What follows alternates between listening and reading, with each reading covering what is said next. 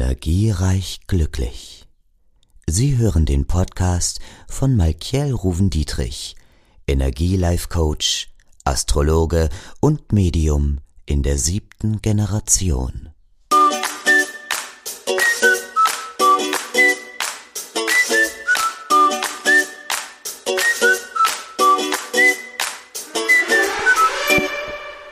Herzlich willkommen hier bei Energiereich Glücklich und bei mir bei Michael Ruven Dietrich. Ich freue mich, dass du dabei bist und dass du mir ein bisschen zuhören möchtest, denn heute sprechen wir über die Verliebtheitsphasen beim Mann. Im letzten Podcast hatten wir über die generellen Stufen oder Phasen in einer Beziehung gesprochen und wie wir eine feste Beziehung bekommen, welche Phasen wir durchlaufen. Und jetzt möchte ich mal genau auf zumindest drei Punkte eingehen, die für die Männer von unglaublicher Bedeutung sind. Nämlich, wovon wird der Mann in der ersten Verliebtheitsphase angetrieben? Also worin genau besteht sein intensives Verliebtsein-Gefühl? Und natürlich, welche Fragen stellt er sich, ja? Also Männer sind hier immer ganz klar darauf aus, wenn sie verliebt sind, und es natürlich auf Gegenseitigkeit beruht, ja, das in verlässliche Bahnen äh, zu lenken. Dennoch macht sich auch beim Mann immer eine Unruhe und eine Sorge breit. Und genau da ist nämlich der Punkt, es geht hier immer um das Konkurrenzdenken, dass die Männer einfach meinen, ähm, es könnte noch ein anderer auftauchen, in den sie vielleicht stärker verliebt ist als in mich. Das ist eine Frage, die in der ersten Verliebtheitsphase hier ganz oft bei Männern kommt. Ja, also bei 68 Prozent der Männern kommt genau diese Frage immer wieder auf. Ja, dann, wie vermeide ich den Schmerz, ähm, wenn ich ihr nicht genüge?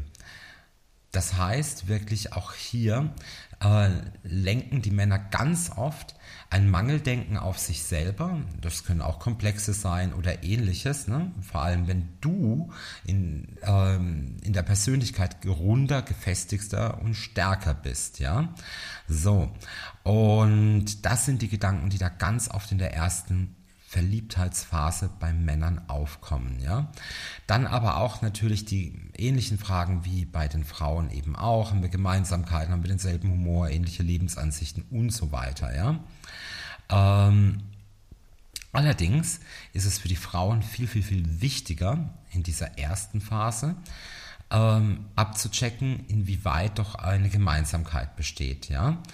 Ähm, das ist für Männer in dieser ersten Phase gar nicht so zwingend notwendig, denn sie sind natürlich auch etwas triebgesteuert, fühlen sich natürlich hingezogen und auch der Sex und die Zärtlichkeit ist hier ein ganz, ganz wichtiges Potenzial in dieser ersten Phase. Ja?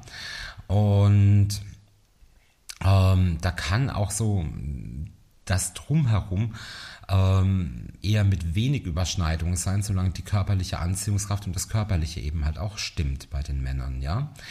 Dann kommt in der zweiten Beziehungsphase, und das ist das, was ihr euch ganz häufig fragt, warum Distanz nach der ersten Verliebtheitsphase bei einem Mann kommt und warum es aber auch kein ernsthafter Rückzug ist, sondern hier kommt der instinktive, testende Übergang in die Ernsthaftigkeit.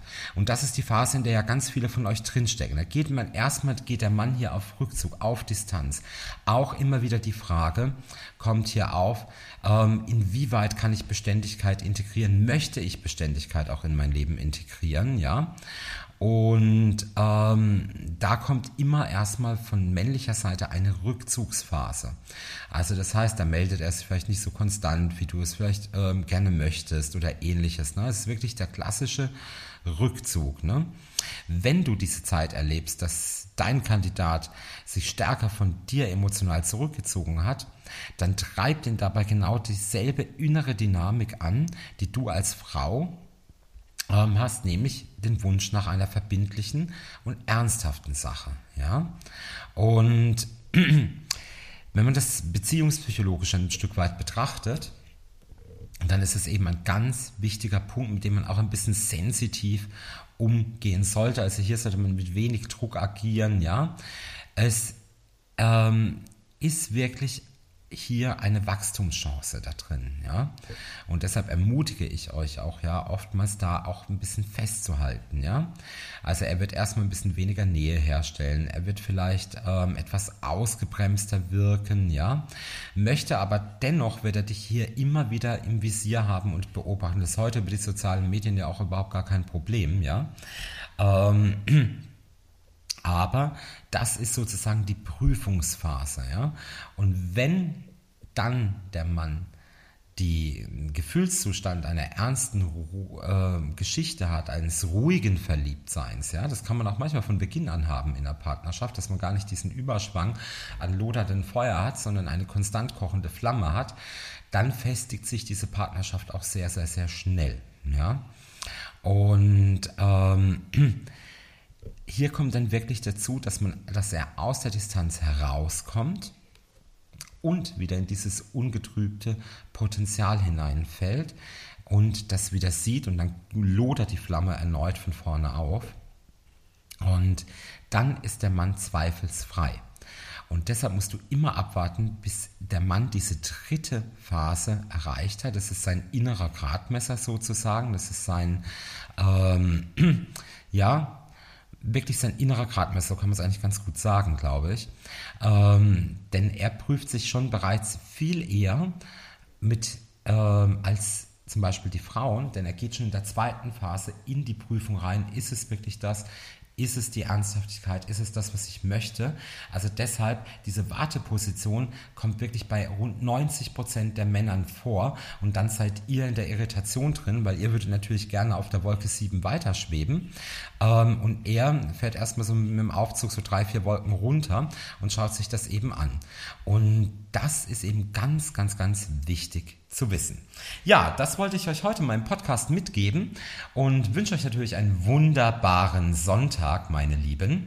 Und ja, seid geherzt. Ihr könnt natürlich gerne auch in meinen Mitgliederbereich mal reinklicken. Wir haben jetzt eine mega, ähm, mega Preissenkung gemacht. Allerdings auch natürlich mit ein paar weniger Leistungen. Also die Zeremonien sind draußen, aber mit der Jahresmitgliedschaft 15 Euro und du hast eine Monatsbegleit, äh, du hast ein Coaching-Tool für den Monat und ein Energielive mit mir, eine tägliche Tageskarte als Video und, und, und vieles mehr.